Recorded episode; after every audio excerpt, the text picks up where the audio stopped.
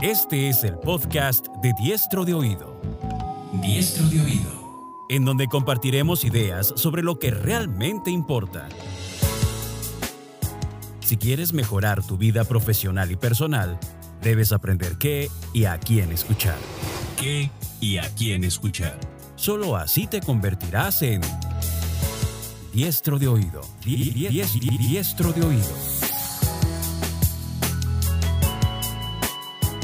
Y ahora con ustedes, Luis Chávez Cabello.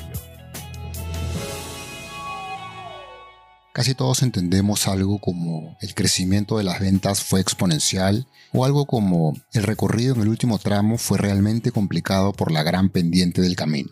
Exponencial y pendiente vienen del álgebra y la geometría. Cuando decimos que algo se puso de moda, todos sabemos que nos referimos a que todo el mundo usa o hace ese algo. La moda, concepto de la estadística, es justamente aquel dato que aparece con mayor frecuencia en un conjunto de datos. No hay duda que aunque no les gusten tanto todos, las matemáticas son parte de nuestras vidas. Nos ayudan a concebir el mundo. A mí siempre me gustaron las matemáticas. De niño aprendí a jugar un poco con ellas. Algo más grande a apreciar la utilidad de poder hacer cálculos rápidos con los números. Pero ahora entiendo que lo que realmente me atrae es la capacidad que le pueden dar a uno para almacenar, procesar y transmitir información de una forma que el lenguaje natural no lo puede hacer igual. Por eso pensar y hablar en matemáticas, sin necesidad de hacer ningún cálculo, es como saber otro idioma, con la particularidad de tratarse de uno universal, que probablemente es el único que pueda describir partes de la realidad que de otra manera no podríamos entender. Las matemáticas, además de la belleza intrínseca que algunos hemos aprendido a apreciar, permiten desarrollar nuestra capacidad de razonar, de abstracción y de apreciar el orden, como diría Platón. Y por si esto fuera poco, han permitido el desarrollo de miles de aplicaciones sin las que hoy en día se nos ocurriría vivir. En este episodio tuvimos invitado a Juan Medina, coautor con David Darling del libro Matemáticas para entender el mundo en que vivimos. Un libro de divulgación matemática, pero con la particularidad de que nos lleva por momentos a la raíz del asunto. Y que como explica Juan en la conversación, no se trata solo del para qué, sino también del por qué y del cómo. Con Juan conversamos sobre la predisposición y la aversión que pueden generar las matemáticas en las personas, la estadística como parte de los métodos numéricos, una rama de las matemáticas, error y probabilidades, la posibilidad de aplicar modelos matemáticos en diversas disciplinas, los números primos y la geometría no.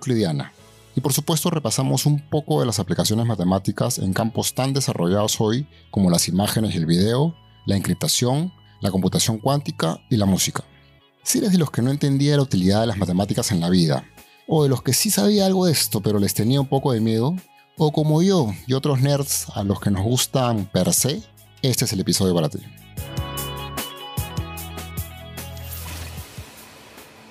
Esto es Diestro de Oído. Aclaración. Siendo el episodio de hoy sobre matemáticas, para facilitar el entendimiento, incluiremos enlaces a imágenes de referencia para las principales ideas en la descripción de este episodio. O si prefieres, puedes ver la versión en video en nuestro canal de YouTube o en la cuenta de Spotify.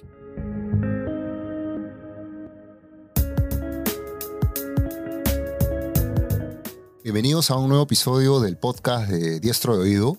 En esta oportunidad nos acompaña Juan Medina, él es licenciado, doctor en matemáticas, es profesor universitario, investigador, pero sobre todo divulgador. Tiene bastante trabajo de divulgación en, matemáticas.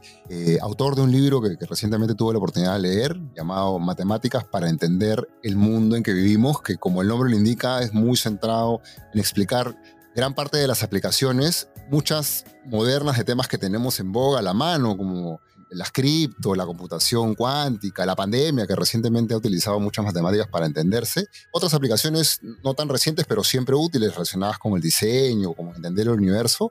Pero sobre todo, para los que nos gustan las matemáticas, eh, un, paseo por este mundo tan interesante que permite entender como, como una forma de comunicarse, un lenguaje, es como yo entiendo las matemáticas, y además una forma de pensar, pueden tener una belleza en sí misma, independientemente de las aplicaciones. Bienvenido, Juan. Nada, encantado. Muchísimas gracias por invitarme a participar.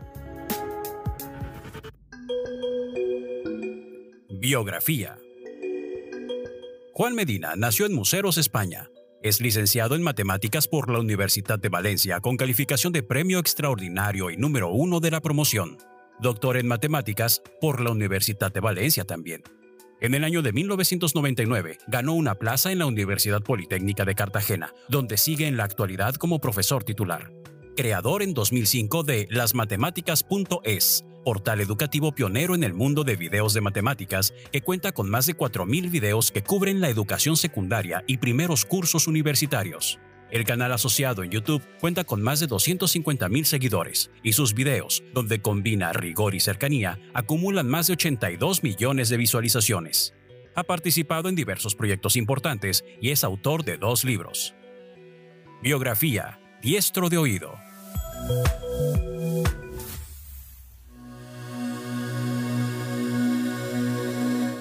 Eh, quiero empezar con una pregunta general, no de matemáticas, sino de cómo me parece que ve el mundo las matemáticas. Siempre tengo la, impresión de que cuando hablamos de matemáticas con alguien se, empieza a generar esta, esta división inicial, ¿no? y que tenemos como que a lo que nos encantan o nos gustan las matemáticas y a los que tienen un rechazo, una reticencia, y dicen, no, esto no es lo mío y me voy por allá, como, como que se forman dos equipos, ¿no?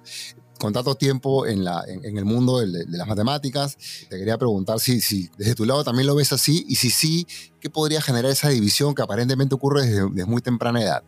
Bueno, eh, es cierto, está eso ahí, incluso no solo entre gente de ciencias y letras, ¿no? Eh, yo que doy clase en ingeniería, pues muchos estudiantes, pues bueno, les gustan pues que les cuenten cuestiones de divulgación, les gusta pues, hacer ejercicios, pero en el momento entras un poco en lo que son las matemáticas puras y duras, que son conceptos, que son propiedades, pues ahí hay un, rechazo, ¿no? Y yo siempre les digo a mis estudiantes ingenieros que uno es mucho mejor ingeniero si sabe muchas matemáticas, mucha física, mucha química. O sea que es necesario y mientras con más profundidad conozcan la matemática mucho mejor. Hombre, no hay que pasarse tampoco. ¿eh? Hacemos los matemáticos en ocasiones, ¿eh? que hacemos matemáticas por hacerlas, pero ellos pues tienen que, dominarlas, entenderlas y las matemáticas pues estas duras. Yo en todo este tiempo que llevo en el proyecto Las Matemáticas.es, que empecé ya en el año pues 2005, mi obsesión es eso, es enganchar a gente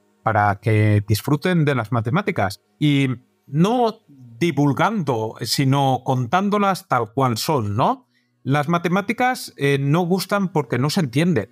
Si tú no entiendes algo, pues es normal que, muestres un rechazo. Pero en el momento tú empiezas a ver que vas comprendiéndolas y que tú haces un ejercicio y te sale y piensas una cosa y estás en lo cierto y tal, es algo que engancha, que engancho. Y yo tengo muchos ejemplos eh, de pues, periodistas ¿eh? y otro, otra gente, ¿no? A lo mejor padres de estudiantes que han tenido que repasar algo de matemáticas. Han accedido a mis vídeos, por ejemplo, por necesidad y cuando menos han dado cuenta, como tenían esa disposición a aprenderlas bien porque las necesitaban de verdad para algo corto espacio de tiempo, pues oye, se han visto completamente enganchados y los tengo ahí en grupos que tengo de Telegram, incluso un periodista una vez que, bueno, le llamaron la atención porque hizo algo que no era correcto en una infografía, le llamaron la atención, dijo, ¿esto dónde lo miro? Mira estos vídeos de este chico que hay. Lo miró y dice, oye, y estoy en tercero de carrera, ¿quién lo hubiera dicho? Es que empecé a engancharme y miraba un vídeo, miraba otro. O sea que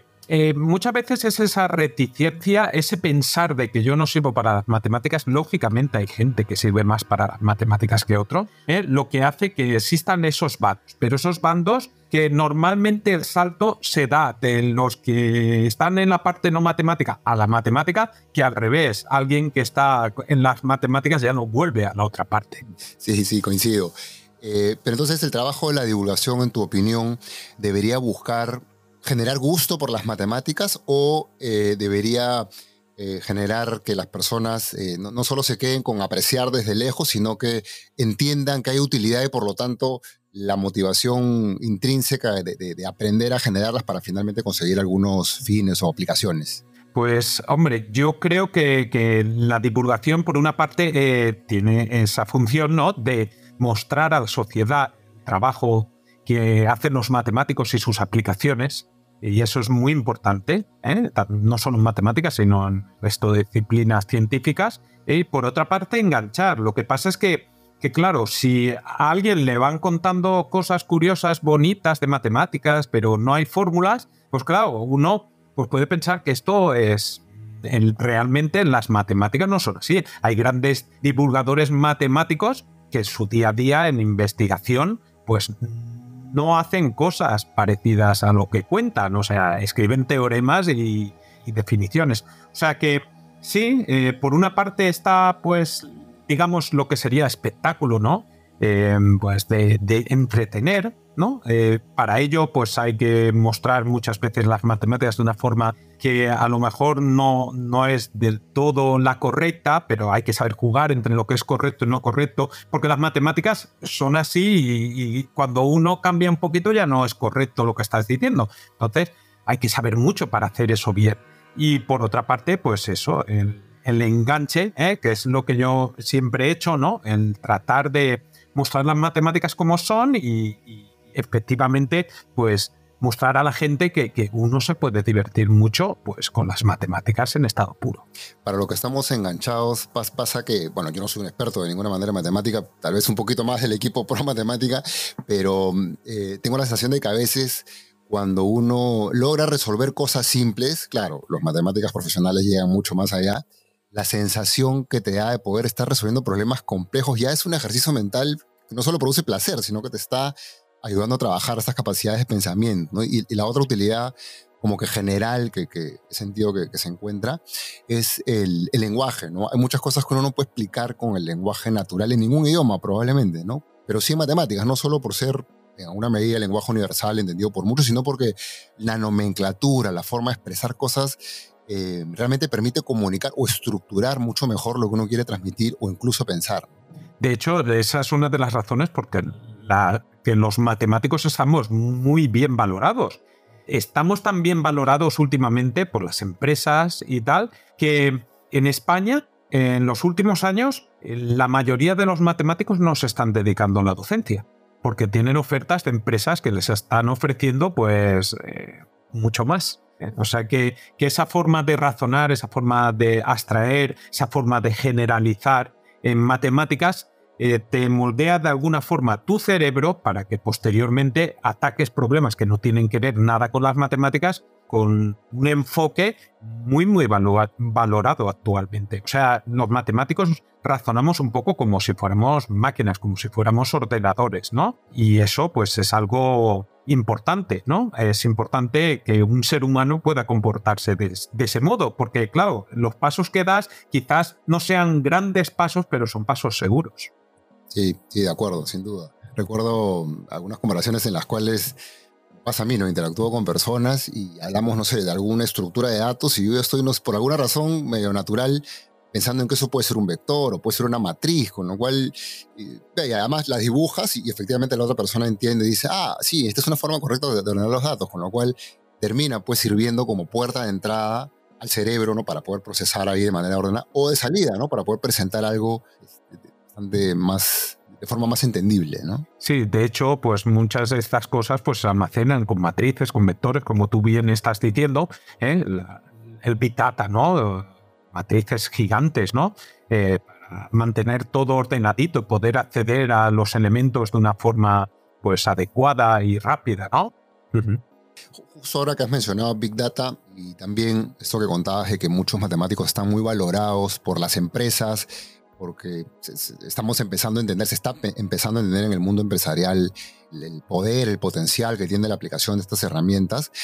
Em, pensaba que justamente en esta moda, por supuesto creo que es muy positiva porque están descubriendo cosas muy interesantes, como que el problema que, que o la situación que se está planteando es que muchas empresas disponen de muchísimos datos, hablamos de barbaridad de datos comparado con lo que antes teníamos a la mano, y, y tengo la impresión de que ahora más es, acá están los datos, hay que encontrar algo que pueda servir, ¿no? No tanto, de repente estoy equivocado, tengo esta hipótesis, tengo esta sospecha, vayamos a buscar qué datos pueden eh, ayudar a demostrar. E, es así, y, si es así, se puede trabajar de los lados, uno puede partir de los datos para ver qué hay o venir con una idea preconcebida y tratar de ajustarla a algún modelo, alguna hipótesis que ya se tiene previa. Sacar conclusiones, ¿no? Es un poco lo que se ha hecho en estadística toda la vida. Lo que pasa es que de caos se trabajaba con números y ahora se trabaja con cualquier cosa, ¿no? con cualquier cosa se almacena y es una forma pues, de tratar los datos de forma diferente a como se ha hecho en estadística, ¿no? Pero más o menos, pues lo que se hace es lo mismo, ¿no? De obtener conclusiones. Eh, ¿Qué me está diciendo toda esta enorme cantidad de datos que me dicen eh, y al final pues es entender un poco las empresas a sus clientes, qué ofrecer y, bueno, ahí pues primero lo que hay que hacer es digitalizar un poco esos datos, ¿no? Eh, y después, una vez que, se tienen esos datos escritos en lenguaje matemático es cuando pues se puede pues aplicar ciertos modelos y obtener conclusiones que se traducen pues al problema inicial, ¿no? Hay, justo en línea con eso, hay algo que también siempre me, causa dudas o curiosidad, ¿no? Eh, la estadística es, creo yo, por, definición, una rama de, las amplias ramas que tienen las matemáticas. Entiendo que parte más de la matemática aplicada, eh, pero a veces yo no, estoy muy, no tengo muy claro cuando estamos haciendo matemática. Acá me refiero a, la matemática formal, ¿no? la más teórica, ¿no? Y, evidentemente con estadística me refiero a la, manipulación de datos para encajar en algún modelo. No, no, solo a veces no, no tengo claro cuándo estamos haciendo una u otra o cuándo es necesaria una u otra, ¿no? Pero, pero me atrevo a, formular algo y por favor me, me corriges o me precisas, ¿no? Podríamos decir que la estadística es más para hacer aproximaciones, es decir, no, tenemos algo perfecto, pero queremos algo que sirva, mientras que la matemática busca justamente la perfección y por eso las demostraciones y todo eso.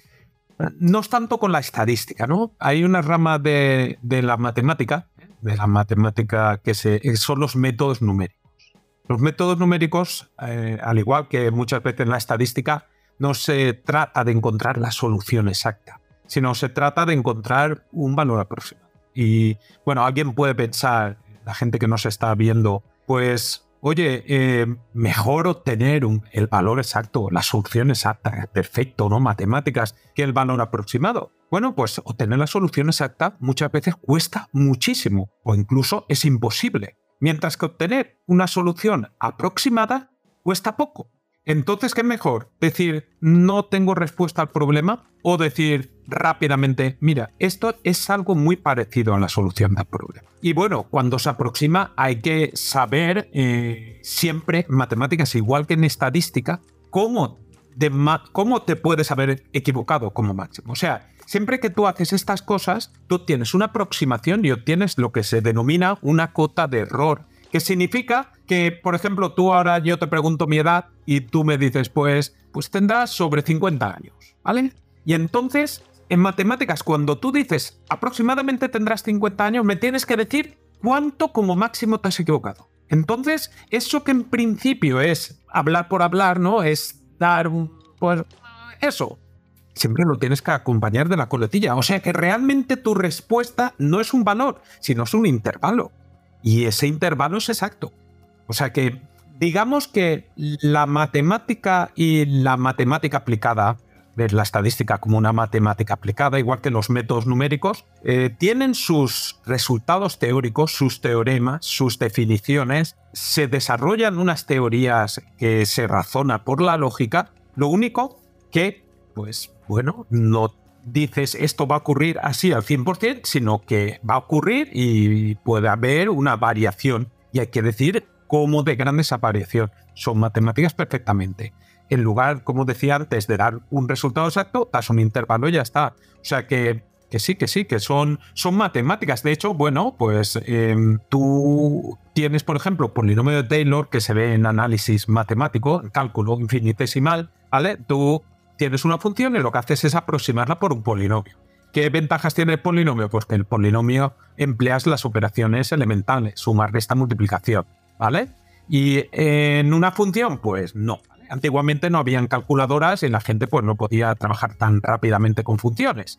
Entonces, tú obtienes un polinomio que aproxima la función. ¿Cómo de bien la aproxima? Esa pregunta es necesaria en matemáticas. Entonces, ese resultado pues te dice, y hay un elemento que se llama cota de error eh, o error cometido, que te permite decir como máximo cuánto te has equivocado.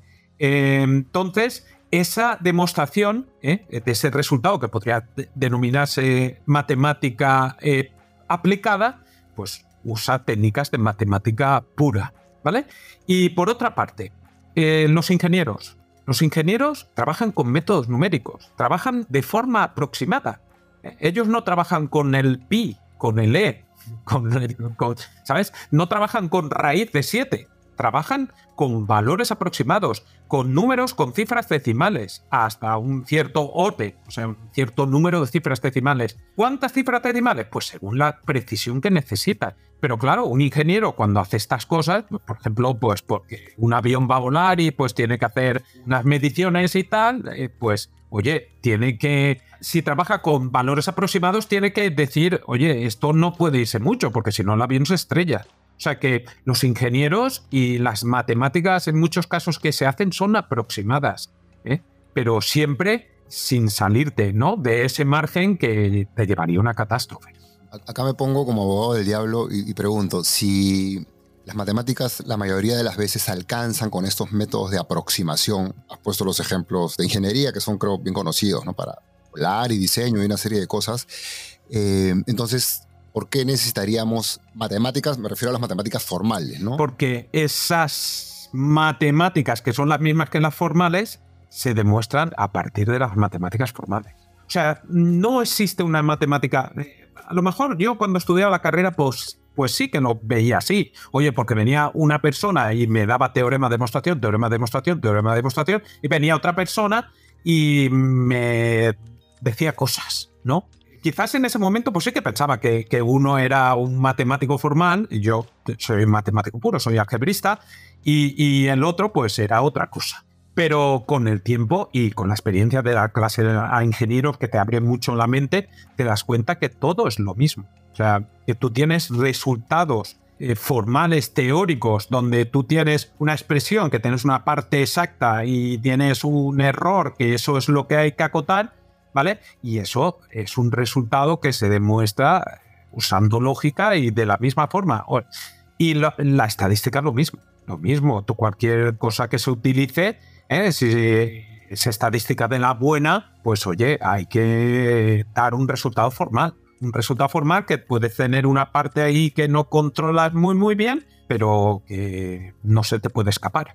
de acuerdo. Yo pensaba también como, una razón adicional en que esta matemática más formal, por, por llamarla así, em, facilita la, el modelado, ¿no? Porque al final contarle a otro cómo está comportándose una serie de datos, un conjunto de datos, una tabla, no es muy fácil, claro. Hoy día la computación IU se puede graficar, con lo cual lo puede entender, ¿no? Pero como que para guardar eso, codificarlo y poder transmitirlo y analizarlo, eh, las ecuaciones y todo esto, es, eh, obviamente más, propio de la matemática formal, entiendo, ayuda mucho, ¿no? Como que a guardarlo y, y almacenarlo. Y además que muy interesante lo que estás diciendo. O sea, esos datos no corresponden a ninguna función. Y entonces lo que haces es, a partir de esos datos, crear, pues, un tipo de función matemática que puede ser un polinomio, que puede ser una combinación lineal de senos y cosenos. Tienes las series de Fourier, ¿no? Que se utilizan mucho, pues, en temas, pues, de edición de audio, por ejemplo, o vídeo, todas estas cosas,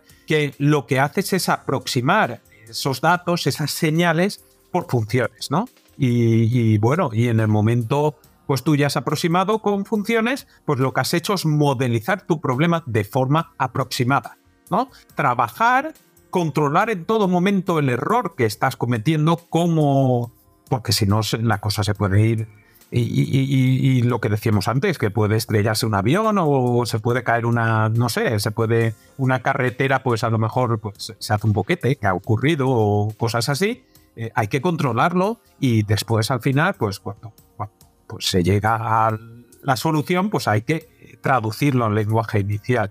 Eh, por ejemplo, yo me he encontrado en alguna vez, pues leyendo cosas, ¿no? Por ahí, eh, a lo mejor, pues gente que trabaja en ingeniería y que están resolviendo un problema y de golpe tienen un término que les está molestando y que, bueno, por ejemplo, una ecuación diferencial no les sale en la ecuación diferencial ni a tiros y entonces, pues a lo mejor dicen, pues este término, pues vamos a suponer que es cero o vamos a, ignorarlo, ¿no? Eso no se puede hacer. si tú ignoras algo, tienes que decir qué puede ocurrir. O sea, todo está muy controlado, todo está muy medido. Las buenas matemáticas, los buenos desarrollos de ingeniería tal, siempre hay que llevar el control sobre todo. Interesante esa función de, control. Creo que más o menos relacionado eh, eh, está lo siguiente. El primer capítulo del libro habla de las aplicaciones de las matemáticas o, del... a, la, a, todo ese tema de las pandemias, ¿no? Nos han ayudado a calcular, a modelar más o menos cómo se iba moviendo la curva de infectados, cosa que todos hemos visto todos los días durante la época crítica, ¿no?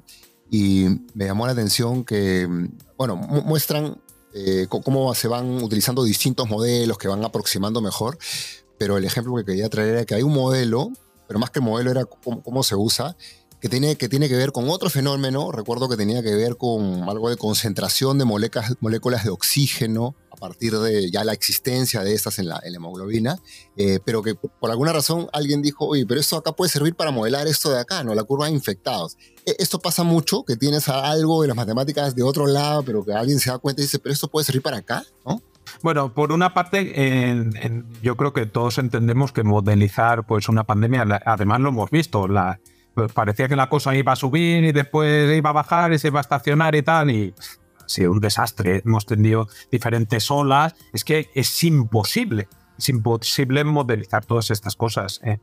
Eh, es complicado. Existen modelos clásicos, que era el, modelo SIR, ¿no? que presentamos en el libro y tal, eh, y entonces, bueno, la, idea era mostrar estos modelos. De hecho, nosotros cuando pensamos en ese capítulo, eh, todavía no, había comenzado la pandemia, ¿eh? pero son clásicos matemáticas, ¿no? Que, que, se hagan estas cosas. bueno, nosotros lo que hicimos en el libro es contar un poco estos modelos y, contar un poco también, pues, cómo iba transcurriendo la pandemia, ¿no? Hasta el momento que ya, pues, lo entregamos. Yo recuerdo que estaba, pues, escribiendo cosas ya en la editora, ya me estaba pidiendo un libro, pero espera que ha salido esta noticia, esto, y esto hay que ponerlo en el libro porque claro, eh, lo entregamos en, esos momentos, ¿no? Entonces, que eh, existan eh, modelos matemáticos para algo que de repente sirvan para otra cosa completamente diferente, sí. las matemáticas se crean porque hay un problema de la vida real y hay que crear esas matemáticas que funcionan o sea que, pues a veces sí y a veces no. A veces con las matemáticas que hay, pues se tiene la suerte de que eso se ajusta a algo más o menos, porque ajustarse del todo pues es muy muy complicado. ¿eh? Tener, pues lo que muchas veces se hace es, pues hay muchos datos, pues quitar muchos datos de estos, porque si no, no hay Dios que eso lo modelice, ¿no?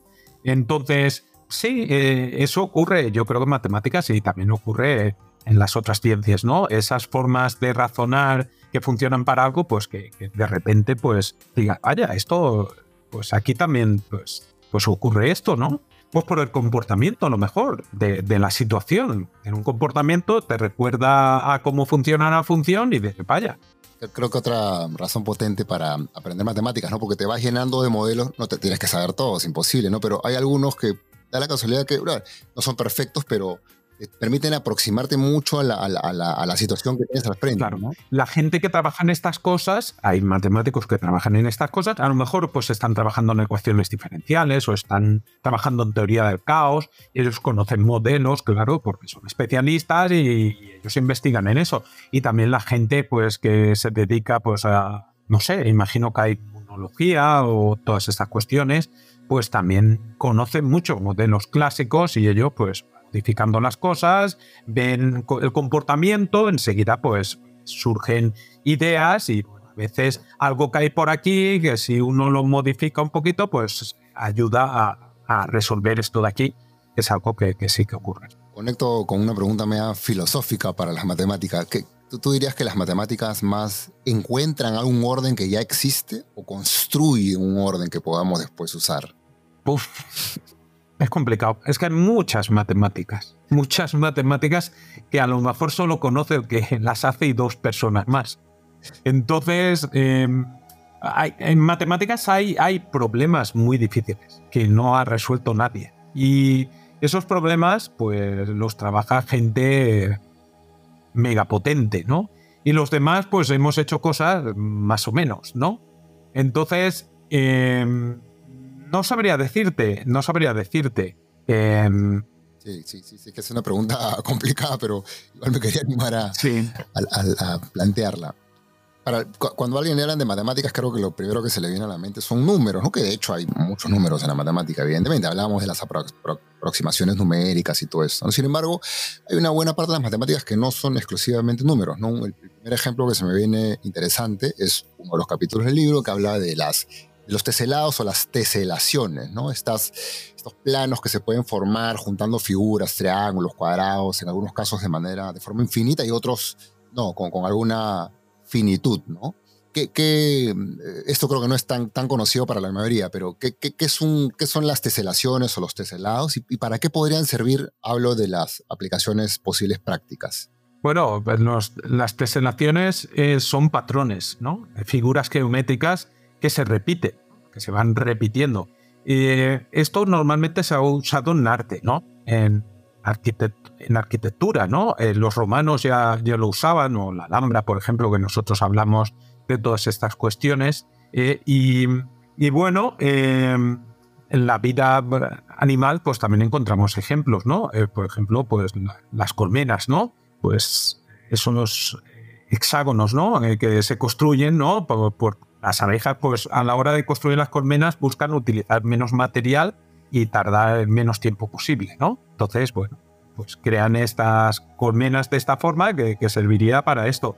No estoy muy puesto en las aplicaciones que tendrían, o sea, el, tema de, arquitectura sobre todo, ¿no? De construcciones arquitectónicas, de, pues no sé, de murales, de todas estas cuestiones, pero eh, hay problemas matemáticos, eh, relacionados con esto, problemas matemáticos puros, ¿no?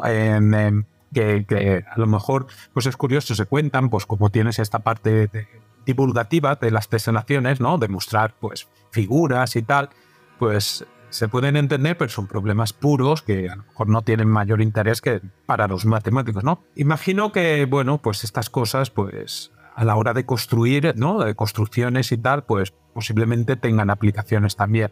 ¿eh? No conozco mucho sobre ello, pero, ya te digo que en temas de estos de, arquitectura sí que siempre sale. a mí lo, que me parece increíble es que mm, como que se puede avanzar en dos, pongo estos temas como ejemplo, en dos eh, dimensiones, ¿no? Es decir, por un lado, em, pueden hacer como una curiosidad, de repente alguien encuentra que es interesante analizar cómo se pueden juntar triángulos, hexágonos, cuadrados y, desarrolla todo un problema matemático como los varios que cuentan en el libro que pueden llegar a ser extremadamente complejos, sin saber si habrá una aplicación. De hecho, estamos repasando que no es tan fácil deducir que hay una aplicación, por lo menos ahorita, ¿no? Pero por otro lado, se empiezan a encontrar patrones similares en la naturaleza, con lo cual se empieza a deducir por algo lo hace la naturaleza. Sabemos que la naturaleza tiende a ser muy eficiente, a, hacer, a tener soluciones bastante inteligentes, con lo cual eh, uno va entendiendo que vale la pena seguir avanzando porque en algún momento va a encontrar la, la aplicación. Y, lo que me, me, parece increíble es que eh, pero los matemáticos no piensan en la aplicación, ¿eh? ya te lo digo. Clarísimo, claro. Bueno, algunos puede ser, pero la mayoría no. Ah, me queda claro, por parte del ingeniero o alguien más, en este caso el, artista, porque hablabas de, las aplicaciones de los... Sí, a lo mejor son conversaciones, cosas, ¿no? hace descubrimientos, tal, eh, y al final, pues oye, pues la campana. Eh. Ahora se, se apuesta más por multidisciplinar, ¿no? Eh, antes, pues los matemáticos pues no tenían que que justificar que su investigación tuviera... Ahora se valora muchísimo. Entonces, bueno, pues eso hace que, que, el matemático pues tenga que a lo mejor buscar temas que sean más aplicados. Pero en principio la mente de un matemático está llena de problemas que, muchos no les interesa para nada las aplicaciones de, de lo que están haciendo. Para nada.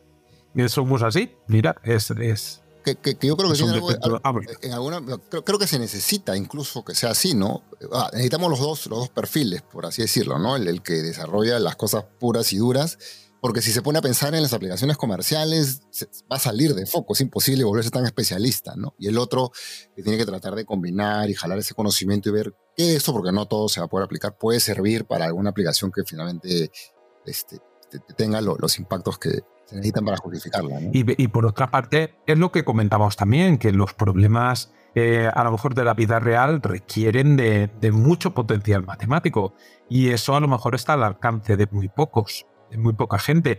A lo mejor gente que tiene una formación potentísima en diversas disciplinas. Tú fíjate en la Edad Media, eran artistas, eh, sabían de matemáticas, sabían de todo Eso ahora no ocurre, ahora estamos muy especializados, pero siempre hay algunos genios, pues oye, que además de ser grandes matemáticos, saben mucha física, ingeniería y programación. Pues esa gente que, es tan brillante en tantas disciplinas, pues son los, los que hacen eh, descubrimientos que, que, verdaderamente revolucionan todo. De acuerdo dentro de este mundo de las teselaciones, no vamos a entrar a la parte tan matemática porque creo que sería complicado explicarla, pero recuerdo que, se empieza a hablar de algunos ejemplos y, desarrollos y, se cita ya em, esta mm, eh, onda de pensar en más de tres o cuatro dimensiones, que creo que es lo que ser humano común y corriente puede concebir, ¿no? Eh, ¿cómo, ¿Por, qué tendría sentido o por qué tiene sentido pensar en más dimensiones, en n dimensiones? ¿Y, cómo así lo hacen? Porque no, no, es algo muy intuitivo, ¿no? Es algo, es algo que ocurre habitualmente en matemáticas. Si algo eh, funciona para n igual a 2, eh, ¿cómo escribir este problema en tres dimensiones y qué ocurre? Y lo que suele ocurrir es que cuando aumentas la dimensión, pues las cosas que a lo mejor resultan sencillas pues en tres dimensiones pues, son muchísimo más complicadas. Entonces eso tiene resultados mucho más débiles, ¿no? Pero es algo natural en matemáticas. Tú tienes un problema, se resuelve generalizarlo. ¿Qué ocurre en este otro, en este otro, con estas hipótesis? Si cambio esta cosita, pues cambio esta otra, si es algo que en matemáticas se hace. Eh, o sea, por ejemplo, en matemáticas, si tú tienes un resultado, estas cosas, estas hipótesis te llevan a esto, pues uno se plantea, si quito alguna hipótesis, ¿también se llega a eso? O no, hay que encontrar un ejemplo en otro caso. O sea, son cuestiones del propio funcionamiento de las matemáticas. O sea, que no se está pensando en, la aplicación. Yo lo siento muchísimo. Eh, posiblemente si entrevistaras a, algún divulgador puro y duro, pues te, te estaría ahora vendiendo el pero es la pura realidad. O sea, yo lo siento, pero es así. No, no, pero es súper interesante cómo, cómo eh, independientemente de las aplicaciones, estas, esta motivación, estas ganas de seguir explotando y desarrollando eh, estos conocimientos, generalizando, ¿no? Ya, ya, ya, veremos más adelante, como decíamos, si tiene aplicación o no, pero el mundo que hay que recorrer y... En el momento generalizas algo y tiene aplicación, eh, pegas un pelotazo, lógicamente. Eso, eso es, Pero claro, como te digo, es complicado, es complicado. Es entender. Eh, en el libro, entre otras, entre varias de las aplicaciones, se habla de, mm, del uso de las matemáticas o la, o la, base de las matemáticas para todo esto de imágenes, videos, sonido. Lo de las imágenes creo que hoy en día es más o menos entendible para la mayoría porque hablamos de píxeles y ya, creo que ahí la mayoría de gente está más o menos cerca y entiende cómo si una imagen está compuesta de un montón de puntitos de unos y ceros y todo con lo del video y con lo del audio me parece que ya no es tan común entenderlo. ¿Nos podrías explicar un poquito cómo están así, cómo son las matemáticas detrás del video y del, audio? Mira, el audio es más complicado, pero te, explico el tema vídeo, el tema imagen. Por ejemplo, lo que está ocurriendo aquí, pues eh, podemos quitar el sonido, ¿no? Y entonces solo obtendremos la imagen. Pues esta imagen no es más que una repetición de imágenes. O sea, eh, esto que se ve en movimiento eh, pues si tú editas el vídeo después, utilizas un, programa, pues te das cuenta que a lo mejor pues en, cada, pues cada segundo pues tienen una, sucesión de 40 imágenes o 50 o no sé yo. Entonces, bueno, es una cuestión que tú divides cada segundo en, en un n partes, ¿no? Las que sean estas partes, y en cada parte tienes una imagen. Entonces, eso es lo que es el vídeo, una sucesión de imágenes. Entonces tampoco es tan complicado, ¿no? O sea que se añade un parámetro, como si dijéramos t, ¿no? Que eh, para cada valor de t tenemos una matriz, que es la imagen que en ese momento se está viendo. Eh, para el tema del sonido ya es una cuestión más delicada. Ahí puedes tener series de Fourier y las cuestiones mucho más delicadas. Pero en el tema de que se vea el movimiento es que nosotros a partir de un cierto número de imágenes por segundo, nosotros ya no vemos esto eh, como si fuera una sucesión de imágenes, sino que estamos viendo el movimiento. Yo creo que muchos nos quedamos con que toda esta magia, por así decirlo, del video, del audio, es, eh, bueno, de hecho es muy computacional, ¿no? Hoy día es más elegante por las grandes capacidades que tienen todos los dispositivos, ¿no? Pero no sabemos, pues, lo que está, que detrás de eso hay matemáticas, finalmente, que son las matemáticas que han ayudado a que este procesamiento se afine, sea rápido y que ante el ojo humano, por ejemplo, en el caso del video, sea imperceptible, que estamos viendo varias imágenes y finalmente vemos todo como si fuera algo continuo en vez de discreto, ¿no? Esos efectos, estos efectos que se añaden muchas veces, pues oye, son funciones que se aplican a matrices, ¿no? Eh, no sé, el vídeo, eh, ¿cómo se llamaba la canción esta de Michael Jackson? Una canción, eh, bueno, una canción que, que surgen unos personajes, ¿no? Y estos personajes se transforman en otros poco a poco, poco, poco a poco. Bueno, pues eso es una función, ¿no? Es una función que tú tienes la imagen, al principio solo se ve esta, o sea, el parámetro que tienes delante es, un 1, la otra tiene un 0 y entonces se va aumentando el parámetro que tiene esta, esta imagen, se va, se va disminuyendo este, se va aumentando este, de forma que esta poco a poco se convierte en esta que aparece, ¿no? Y en el vídeo ese, no me acuerdo ahora cómo, cómo se llamaba la canción esta de, de Michael Jackson, pero eso, era un vídeo muy famoso que lo veías, que, que que salía una persona, salía una chica, salía otro chico, salía tal, ¿sí? y se iba desapareciendo y apareciendo, transformándose, como si dijera. Y lo veía y decir, qué curioso, claro, ahora es una tontería, ¿no? Pero en ese momento, pues era una cosa que llamaba mucho la atención. Claro, que sí. Las matemáticas, para algo más o menos moderno, se usan también mucho para la encriptación, ¿no? Para guardar datos que uno quiere que sean visibles para, para todo el mundo, ¿no? Y yo creo que es no solo guardarlos, sino transmitirlos y que solo acceda el que los emite y el que los recibe. Es correcto. Y ahí se introducen en el libro un par de conceptos, yo no los conocía por lo menos, que son este, clave pública y clave privada. Y se usa una analogía bien interesante relacionada con cartas y un buzón. No sé si, si la recuerdas como para explicar ahí estos conceptos. A ver, a ver. ahí más, más pillado. Sí. Eh, de hecho, esas cosas las peché yo. Las son clásicos, ¿no? O sea, no, es algo que me haya inventado, me haya inventado yo. ¿cómo, cómo, por, qué tenemos que tener un par de claves? O, por qué es necesario proteger la transmisión y la lectura? A ver, em, en criptografía em, hay cosas que cuestan bastante y otras que cuestan menos. Entonces, a la hora de, de realizar una comunicación, pues, tiene que haber un intercambio, un intercambio inicial.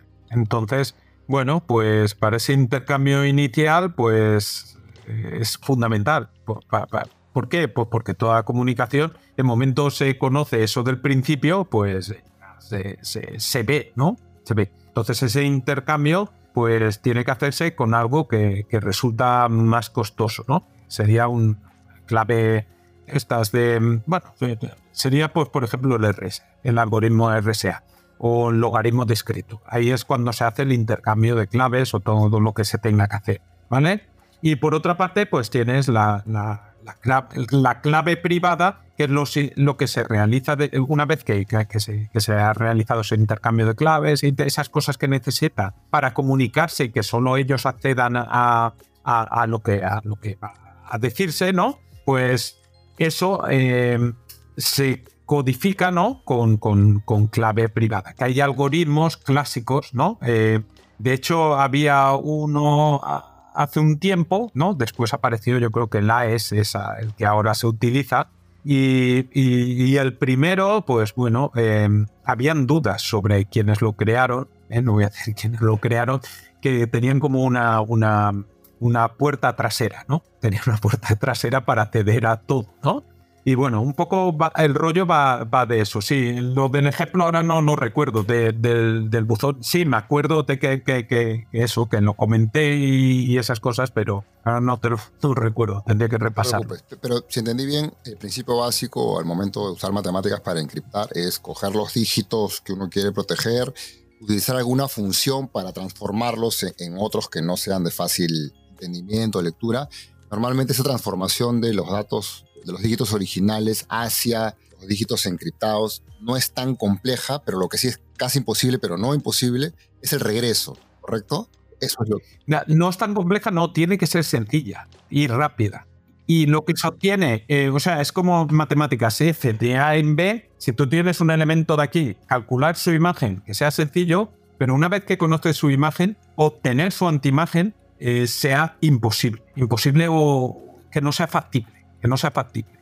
Ah, lo, de, de, que sea posible o imposible es dependiendo. Claro, los ordenadores ahora están en un estado que a lo mejor hay que utilizar claves de un cierto tamaño, pues para que la comunicación sea segura. Pero eh, eh, un tiempo, pues igual tenemos ordenadores más potentes y lo que hay que hacer es utilizar una clave que sea tres o cuatro veces más grande, ¿no? O sea, que siempre se está jugando un poco al gato y al ratón. Y puede, bueno, esto pues puede haber alguien que no lo diga y que, sea capaz de, con un cierto tamaño, pues poder eh, desencriptar los mensajes. Son cosas que, bueno, que todos confiamos. Tú cuando envías un correo electrónico, tal, confías en que pues eso está asegurado, que nadie lo va a poder leer. Pero igual hay un gobierno que, que no lo ha dicho y desarrollado pues un superordenador o un ordenador cuántico, yo que sé, ¿eh? y que es secreto y que puede hacerlo justo con eso quería entrar a lo de la computación cuántica también, algo más, o menos de, boga, ¿no? Porque justo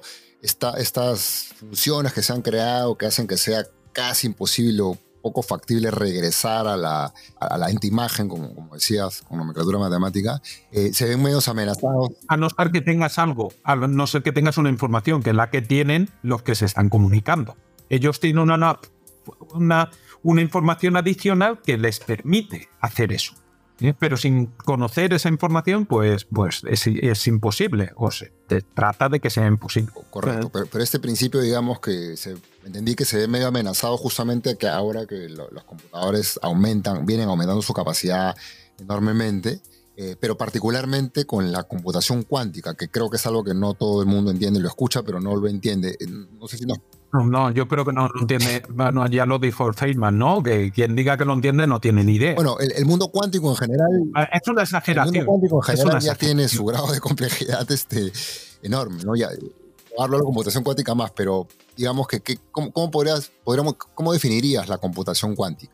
Bueno, eh, a ver, la computación cuántica eh, tiene una base matemática. O sea, después lo que se puede hacer o cómo se puede construir un ordenador, pues oye, se aprovechan pues ciertas propiedades de ciertos elementos o lo que se tenga que hacer, yo ahí desconozco. Pero computación clásica, pues tienes dos opciones, que son 0 o 1. Y entonces, en computación cuántica, pues lo que tienes no es 0 o 1, sino tienes una combinación lineal de 0 y 1. ¿Qué es una combinación lineal? Pues un numerito por el 0 más un numerito por el 1.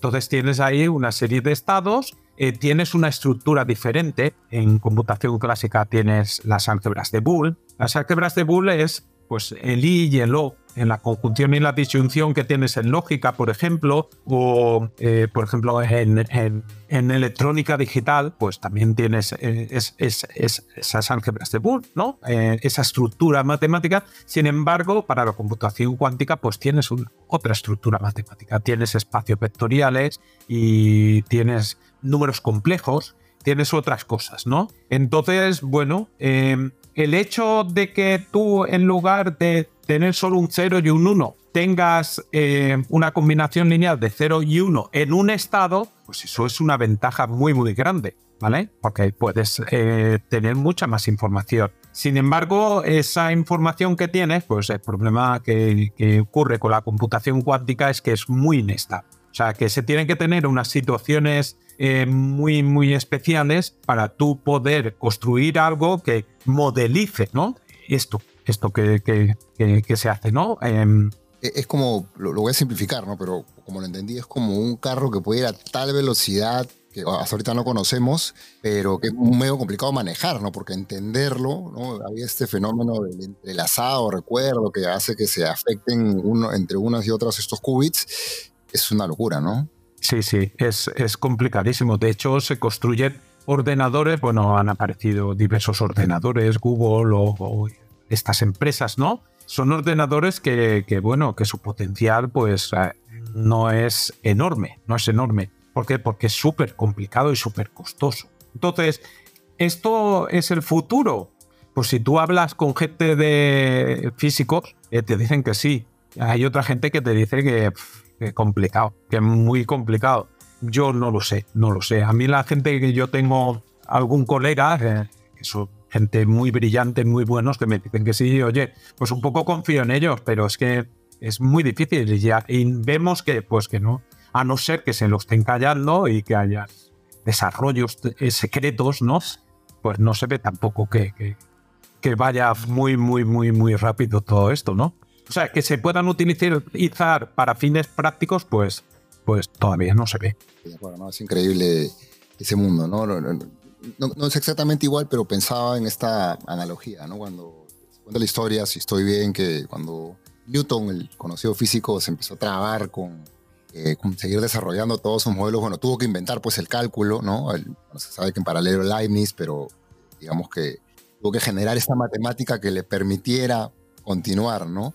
Eh, bueno, y eso después se ha volcado, el cálculo me refiero, sin duda alguna, de, diferentes formas al, mundo de la computación, ¿no? Acá yo veo, decía, no exactamente igual, pero con alguna relación, algún patrón similar, ¿no? Algo que parte de la física, me refiero a la cuántica, necesita matemáticas para avanzar, para entender, para modelar, y va a terminar en computación, que ya es algo mucho más aplicado, ¿no? De hecho, bueno, la gente que desarrolla estas cosas son físicos teóricos.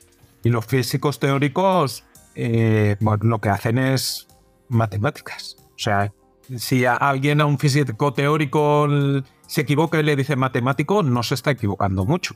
No se está equivocando mucho. O sea, que podemos considerar esto como matemáticas, sí. Otra de las aplicaciones súper interesantes de, algo muy común para la mayoría es eh, en la música. Eh, de hecho, hay mucha matemática. Podría haber mucha matemática, o hay mucha matemática detrás de la música.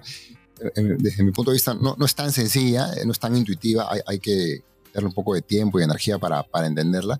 Pero lo que me, me pasaría sorprendente y me sentí identificado es que uno siempre termina teniendo, por ejemplo, gustos musicales más o menos marcados. Te gusta un género, te gusta un tipo de música, pero en algún momento eso puede que no sea tan consciente. Es, es cuestión de que como que tus sentidos empiezan a detectar los ritmos, los patrones, eh, que se modelan con matemática, por supuesto, pero uno no sabe. Uno lo único que cree es que le, que le gusta el género y se queda ahí, pero es como que una parte nuevamente inconsciente de uno mismo empieza a deducir esos patrones y, les gusta, ¿no? Te, gusta repetirlos, te gusta mantenerlos, por eso te sigues pegando, por ejemplo, a un tipo de música, al rock o al reggae, a lo que fuera que te guste, ¿no? Hombre, el análisis eh, eh, creo que es bastante inconsciente, ¿no? Hombre, evidentemente al que le gusta el jazz normalmente son personas que tienen una capacidad musical muy, muy grande o sea, yo creo que eso de que a uno le pueda gustar una cosa u otra, pues, pues realizar un análisis sobre por qué me gusta esto o esto otro, pues no suele ocurrir. De hecho, la gente más la música más popular suele ser una música muy simplona y muy. Mm, a ver, esto de la música las matemáticas yo creo que es un bastante mito. Evidentemente, eh, tú cuando haces armonía o quien ha estudiado música o por ejemplo, armonía y eh, se ha puesto a cifrar acordes pues de Bach y de todas las obras de Bach y tal, estas cosas pues se hacen en el conservatorio, ¿no? Pues sí, eh, se pueden utilizar números para, para, expresar pues estos acordes, ¿no? Que hubieran compositores que pasaran eh, sus obras o que las desarrollaran gracias a las matemáticas, es posible que hayan algunos, pero yo dudo mucho que, o sea, ellos tenían patrones como antes con las teselaciones, ¿no? Que no pensaban en matemáticas. O sea, habían patrones que ellos conocían y sabían jugar con esas cosas y tal, pero no creo que esto fuera parte de las matemáticas, sino que era parte de la música, era parte de la música.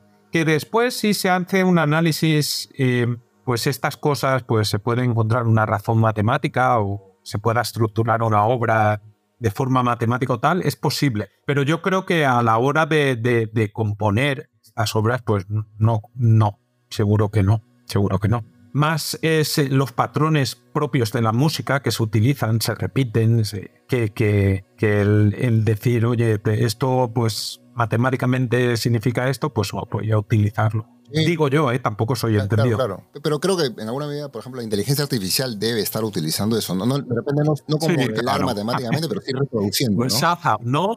Pues Shazam, ¿no? Que reconoce las canciones. Lo que pasa es que eh, no, no utiliza cosas que, que, que sean muy. O sea, no se pasa pues en. Probablemente sean yo creo que aproximados que por ahora alcanzan, ¿no? Sí, sí. No, no estoy muy metido en el algoritmo de Shazam, eh, pero no, no, no tiene que ver, o sea, uno lo he mirado en algún momento y como que, tampoco uno dice, vaya, no sé. Fíjate que la misma canción a lo mejor la tarareas tú y no sé, y Satan no la reconoce. Entonces algo hay ahí, algo hay. Sí, sí, de acuerdo. Otro de los capítulos que a mí personalmente me, me, atrae más porque creo que es un mundo bien, bien interesante. A pesar de que no es tan fácil, creo yo, encontrar aplicaciones, es el mundo de los números primos, que, que entiendo tiene una, eh, un interés importante para los matemáticos en general. Creo que por la complejidad, ¿no? Por ser como una especie de reto que es algo que no se puede descifrar, terminar de entender todavía, ¿no?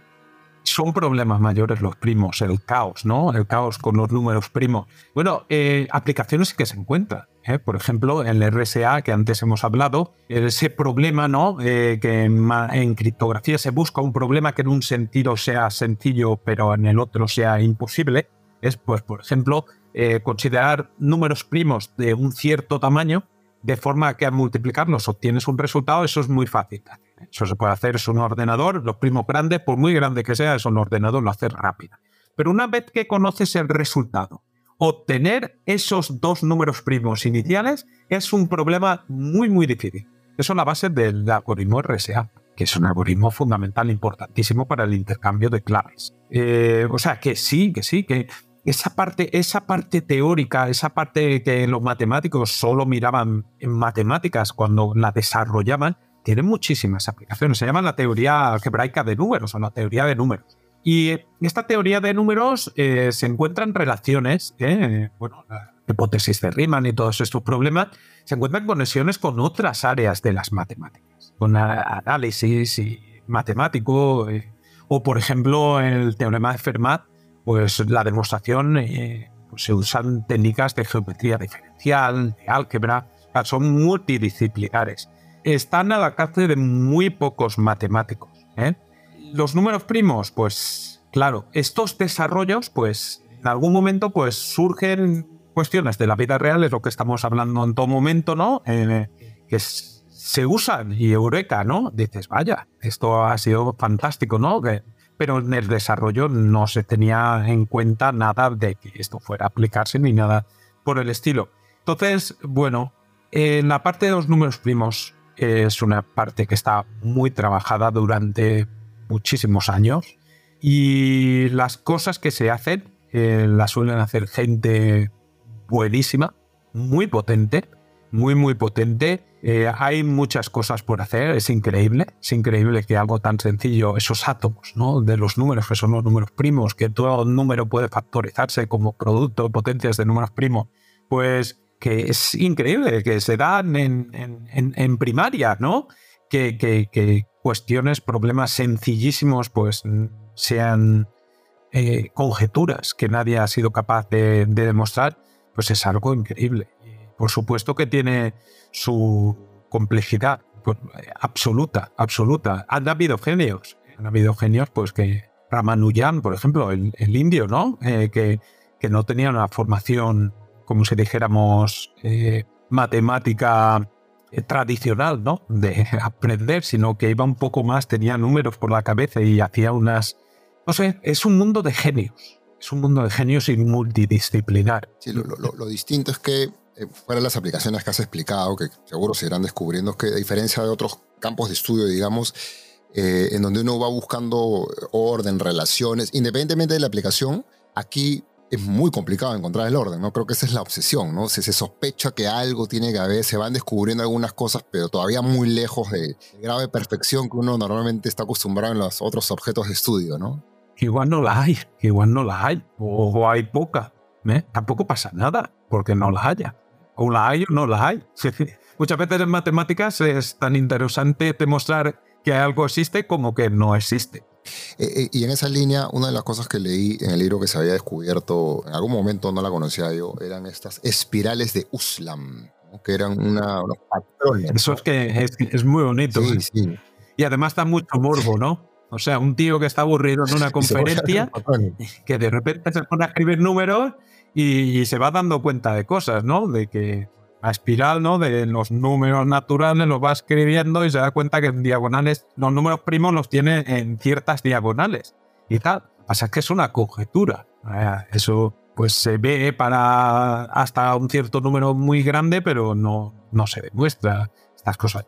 Claro, el, el, comienzo de la historia no sé si será verdad, porque muchas veces estas cosas pues se inventan, ¿no? Para crear como una, no sé, eh, como vender el problema, como si dijera. Es un tío, eh, da mucho morbo, ¿no? Como tantas veces nos hemos aburrido en una conferencia o en una charla o en lo que sea, pues que de repente eh, en, ese, en, en ese estado, ¿no? En, horrible, ¿no? De aburrimiento total, de decir que, oye, descubrir algo y que eso sea maravilloso, pues es, es, es muy curioso, sí.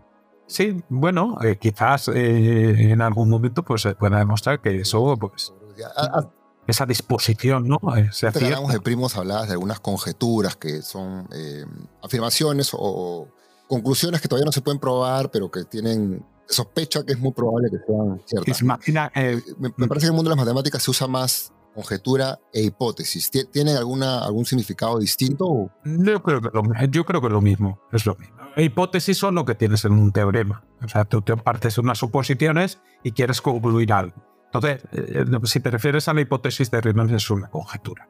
La última pregunta de las aplicaciones, ya para ir terminando, que te quería hacer, o último tema que te quería pedir comentar, era esto de la geometría no euclidiana, que tampoco no es intuitivo porque no, no, no, no nos han enseñado eso, muy, muy adelante se, recién alguien la, puede haber escuchado, etcétera, pero en términos simples, ¿qué es la geometría? No euclidiana, perdón. Yo no, yo, no, yo no la he trabajado nunca. ¿eh? Hay partes de las matemáticas que a lo mejor porque en tu facultad la gente no trabaja en eso, no investiga en eso. Entonces en los planes de estudio eh, pues no, no aparece. ¿eh? Yo no estudié en la carrera pues, geometría euclidiana, igual que, que no estudié en la carrera pues otras cosas que a lo mejor sí que me toca explicar a los ingenieros porque las necesitan. ¿eh? Pero bueno, eso de la geometría euclidiana, bueno, viene de no euclidiana y euclidiana, pues viene de Euclides, ¿no? Geometría euclidia o no euclidia. Eh, son pues del libro este famoso de los elementos de Euclides, eh, donde, bueno, pues se daban cinco postulados, ¿no? O sea, su geometría, la que él desarrollaba, pues se basaban cinco postulados.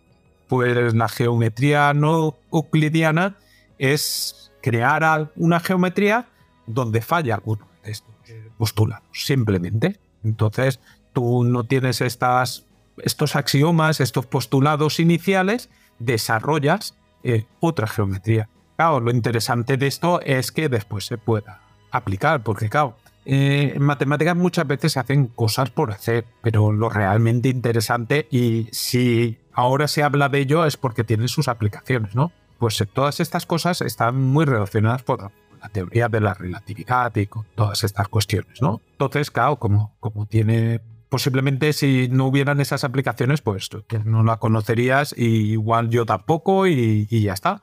¿eh? Pero como sí que tienen esas, eh, Einstein ¿no? lo utilizaba y tal, pues es algo que, tiene su, su importante.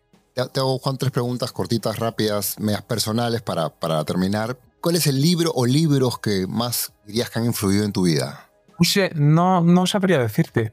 No sabría decirte. A ver, los libros de matemáticas eh, sí, no sé, pues eh, algunos que he trabajado de Apóstol, todos estos, ¿no? Antes de empezar la carrera, que no estaba emocionado porque iba a empezar a estudiar matemáticas y tal, pues son libros eh, muy, muy buenos, ¿no? De matemáticas, pues un libro de criptografía de Koblitz, que lo ponemos en la bibliografía, creo, del libro. Es un libro que me gustó mucho. Koblitz este es un tío potentísimo. Y no sé, de, la verdad es que no leo mucho, no tengo mucho tiempo. Soy más de, noticias y todas estas cuestiones. O sea que, que, sí, estoy trabajando y de repente pues empiezo a leer algo curioso de un blog o, tal. Pero no sé, libros, pues a lo mejor el perfume, alguno de estos. ¿Qué, es algo que al oír te puede sacar de quicio, te puede volver loco? Pues a lo mejor eh, la gente tratar de convencerse por el volumen de voz. o sea, estar discutiendo y el que más chilla gana. Y, haciendo razonamientos antimatemáticos, pues es algo que me pone muy, muy nervioso. Ya me imaginaba. Y, finalmente, ¿qué es algo que oyes y o escuchas y te obliga a quedarte continuando? Hombre, pues no sé, a mí me gusta el jazz. A lo mejor es jazz o, no sé, mm, música, sí, jazz, a lo mejor, pero tampoco así que yo escuche habitualmente y soy bastante matemático. Las matemáticas no, no tienen música o no tienen sonido. Ah, no sabría de buenísimo. Me has pillado, me has pillado con las preguntas. No, no era, siempre hacemos las preguntas para un poquito ver ese otro lado, pero Sí. buenísimas las respuestas también. A mí me Eh, encanta viajar, lo digo ya, ¿eh? Me encanta viajar, tu país me encanta. eh, he estado dos veces, ya te lo he comentado antes. Ahora me voy a Argentina en dos semanas y media y estoy emocionado. Después voy a ir a, a trabajar unos días con David a, a, a Dundee, a Escocia. Él es inglés, nació cerca de Manchester, pero vive en, en Escocia.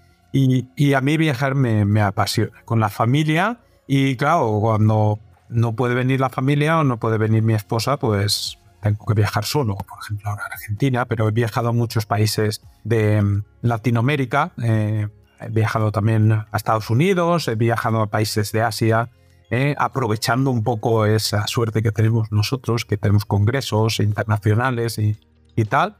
Y ese contacto que tengo pues, con gente que también graba en YouTube y todas esas cosas, viajar es una parte muy importante. Todo lo que hago. De hecho, posiblemente con el tema de grabar vídeos así, que llevo muchísimos años, si no tuviera hubiera tenido ese aliciente de que me ha permitido viajar, que me inviten a sitios a participar, pues eh, dar una conferencia o estar en un congreso o lo que sea, posiblemente en- hubiera parado ya.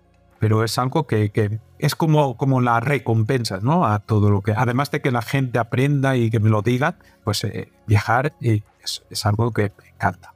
Y además me imagino con el añadido de, no, no en todas las experiencias, pero cuando toca ir a trabajar o investigar, saber que vas a hablar del idioma Sí. para ti es... Encontrarte para muchos, gente ¿no? con tus mismas inquietudes y tal es, es fenomenal. Y hacer viajes que, que yo digo que son turismo educativo, ¿no? Eh, porque yo ahora, por ejemplo, en Argentina, pues que voy a dos profes eh, eh, de allí, de, son eh, de bachillerato, de secundaria y tal. Yo, yo les, les he pedido que, que, por favor, que me dejen dar alguna clase. O sea, tener esa sensación de estar explicando a chicos argentinos y, no sé, ya no dar una charla, es que me interesa más dar una clase, ¿no? De lo que sea. ¿Qué vas a dar hoy? Pues yo- voy a darlo yo. No sé, es algo que me, que me encanta, que me encanta, el conocer. El, o sea, no el turismo de que coges un guía y te lleva aquí, aquí, allá, allá. No, llévame una clase y déjame dar, dar clase. Pues es algo que, que está chulísimo. Sí, nada, sin duda, imagino la experiencia y nada, de- debe ser hermosa. Eh, Juan, te agradecemos muchísimo por la participación. La verdad que a mí el libro me, me encantó. Yo, yo- yo me sentí en como que en dos dimensiones. La primera, la, la- la más eh, superficial, digamos, en donde encuentras cosas entretenidas, prácticas, pero también hay un poquito de, lo- de- de profundidad, no al nivel, me imagino, de, de un matemático teórico, pero para los que conocemos mucho menos, bastante más complejidad, eh, lo cual lo hace muy, Hay esos dos perfiles, ya te digo, David y yo, el divulgador y el profesor. Eh, entonces, bueno, eh, no, no hemos querido taparlos. Sí. ¿eh? Que se- mm, muchas veces se nota quién, quién lleva la batuta, ¿no? Quién lleva la batuta en cada parte del libro.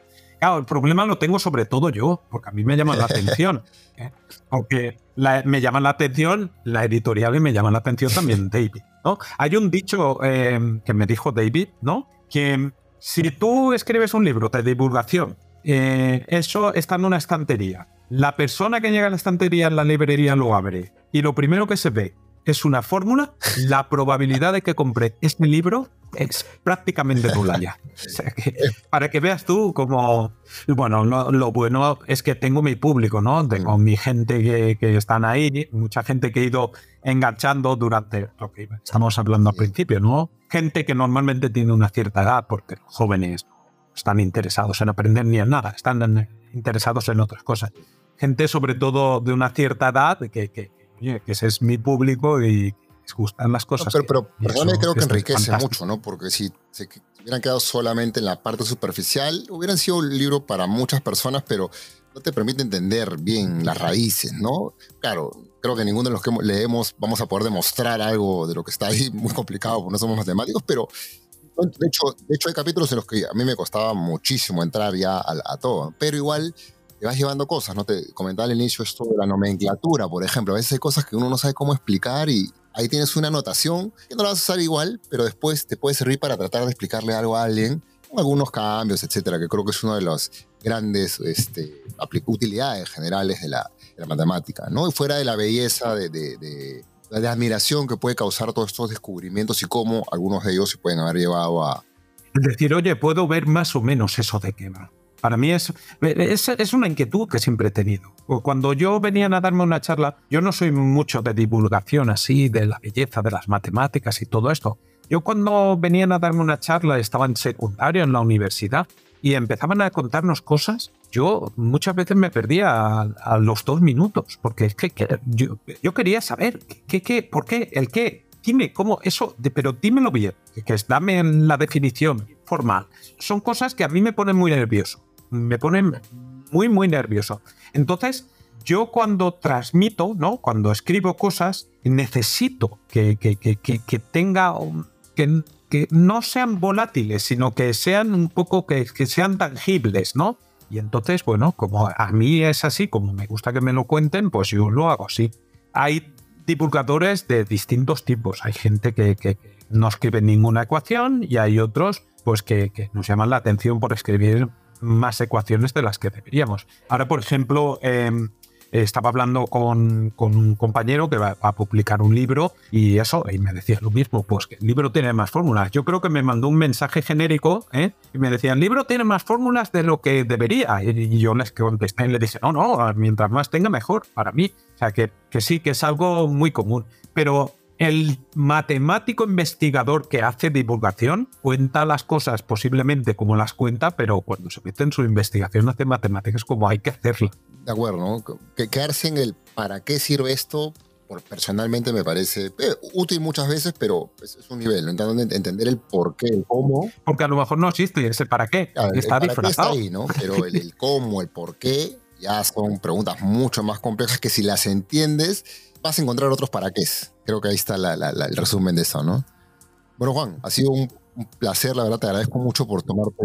Igualmente, como ves, eh, estamos aquí un buen rato, yo sin cenar, que aquí llevamos seis horas de diferencia eh, de horaria, pero estamos, ya te lo, con, lo dije cuando nos intercambiamos varios correos, que pudimos estar hablando horas y horas y horas es que es un placer. Y, nos encantaría, pero no, no quisimos abusar de tu tiempo. Te agradecemos nuevamente infinitamente por, por haberte tomado el tiempo y, la, pasión con lo que nos cuentas todo y súper interesados de cualquier otro material que, que, empieces a publicar para seguir aprendiendo y, además para los que nos gustan las matemáticas, disfrutando de este mundo al, al, que a veces podemos entrar y que finalmente tiene todas estas cosas tan, tan buenas y interesantes. Sí, ahora estoy escribiendo más docencia, o sea, más material docente. He publicado un libro de álgebra lineal, donde todo está eh, explicado en vídeo con códigos QR. Es este libro. Se llama Aprender a quebrar línea con confianza. No, no se distribuye en Perú.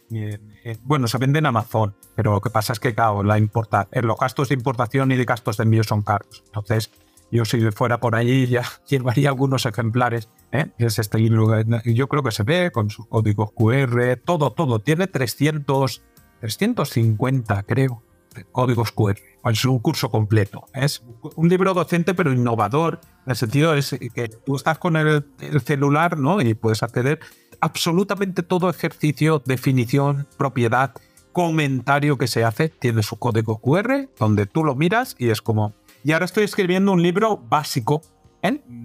desde principios de secundaria en España, que serían desde divisibilidad, números naturales, números enteros, fracciones siguiendo polinomios, eh, fracciones algebraicas, trigonometría, logaritmos, eh, función exponencial, eh, sucesiones, pues sería como resumir los cuatro cursos de educación secundaria que se dan en España, pues resumirlo en un libro y todo explicado también en vídeo con código. Es el segundo libro que es igual que este, pero creo que es azulito esto, le he cambiado. Esto lo estoy autopublicando, lo estoy haciendo yo. Y lo de autopublicar tiene sus ventajas, que nadie me dice, estás tardando mucho, y tienes que entregarme el libro ya, y además que nadie me dice, eso no me gusta, escribo lo que quiero. Y la verdad es que estoy disfrutando mucho. Eso espero, el nuevo libro espero que esté en, septiembre o una cosa así. Pues. Y bueno, y, agradecerte por el esfuerzo que estás haciendo, porque me queda claro que la intención que tienes es que las matemáticas lleguen a mucha más gente y desde mucho más joven para que tengamos casi todos la oportunidad de poder vivirlas, gozarlas, usarlas, ¿no? Que es algo medio dejado de lado, ¿no? Ese es el objetivo con los libros, es crear como un itinerario para que alguien que a lo mejor mucha gente con 14, 15 años dejaron las matemáticas y, tal, y, no las estudiaron para probarlas, que a los 30 años digan, oye, pues yo quiero ponerme un poco con las matemáticas y tal, por ayudar a mis hijos o por lo que sea. Yo tengo hasta seguidoras que se han jubilado y que utilizan las matemáticas, aprender matemáticas para, para ese ejercicio mental que les viene magnífico. Pues mi idea es esa, el crear como un itinerario que desde un nivel de secundaria con libros te lleve hasta pues nivel de primer, segundo curso universitario de ingeniería o de ciencias, no de matemáticas, no tan formal, ¿eh? porque yo explico ingeniero. Y ese es el objetivo que tengo y, bueno, a ver si llego porque claro, es costoso, es costoso, pero, pero la verdad es que es algo que de enganchar y se engancha muchísima gente. No, pero qué interesante. Yo, yo hubiera pensado en solo formar en la edad temprana, pero esta intención que tienes además recuperar o regresar a aquellos que no, no explotamos mucho las matemáticas. Sí, sí, sí. Además es que es mi público, porque es lo que te decía, es mi público. O sea, mi público no es a lo mejor el adolescente. Yo no tarda tiempo en entender esto. Y es, uno dice, vaya, ¿cómo puede ser que a lo mejor no tenga ahora tantos millones de seguidores? Pues porque exiges más de lo que ellos quieren que exijas no me digas el por qué, dime cómo se hace. ¿eh? Em, yo lo que quiero es aprobar, no necesito más. Con mi gente, con la gente que me sigue, que su mayoría pues tienen más de 30 años, eso no, no, ellos no, no, no sé, no me exigen eso. Ellos lo que quieren es aprender, porque aprenden para disfrutar, no aprenden para aprobar, para tener un título. Y yo sé que ese es mi público y para eso dirijo mis libros. Hombre, este también está enfocado para los estudiantes de ingeniería, ¿no? De álgebra lineal, es una asignatura muy temida. Pero lo otro va con ese enfoque. Yo no estoy preocupado en eso que decías, edades tempranas y que un chico engancharlo. No, simplemente al que quiera, al que quiera aprender no, súper, súper claro. Pensaba, repito, para terminar, que, dicen que la inteligencia artificial, con todo esto que está avanzando, nos va a permitir conocer y nos va a resolver un montón de problemas, pero no nos va a permitir entender, ¿no? Este esfuerzo que estás haciendo de recuperar a los que no pudieron o no pudimos eh, explotar las matemáticas nos van a permitir, nos permiten seguir intentando entender, ¿no? Que es realmente para lo que tiene sentido estar acá, ¿no? Qué feo sería, ¿no? Que, que, que, que los problemas solo nos resolvieran las máquinas y nosotros viviéramos todo el día pues durmiendo, ¿no? Comiendo y durmiendo. Sería horrible, ¿no? Sí. Ojalá que no, lleguemos a eso. Bueno, Juan, nuevamente, muchísimas gracias por tu tiempo, tu, interés y la verdad es que hemos aprendido un montón y seguiremos muy pendientes de todo lo que sigas haciendo para em, estar al, día, digamos, con lo que matemáticas se puede hacer. Genial, encantadísimo, muchísimas gracias. Muchas gracias, te mando un abrazo. Bueno, igualmente, hasta luego. Hasta luego.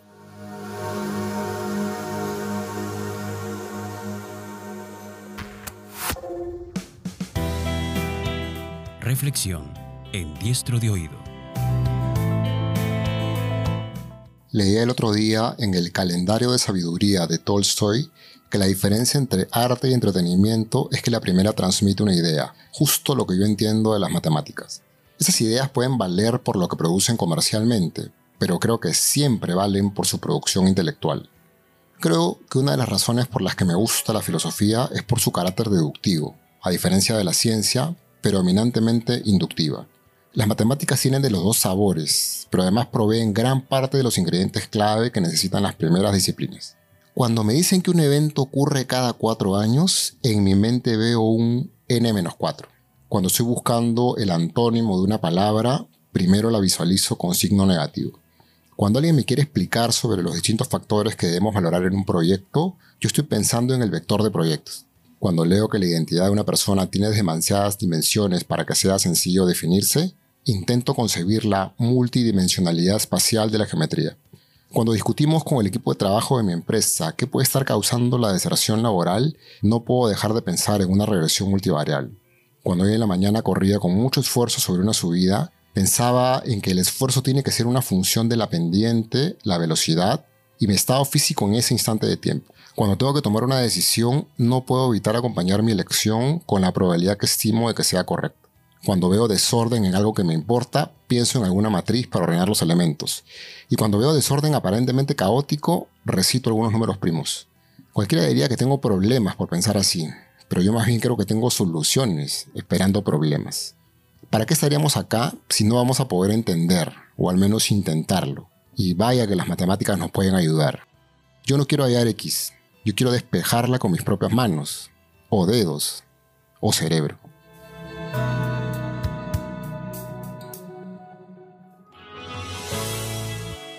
Gracias por escuchar el podcast de Diestro de Oído. Recuerda que puedes suscribirte en Spotify, Apple Podcast, Google Podcast, Spreaker o en tu reproductor de podcast favorito.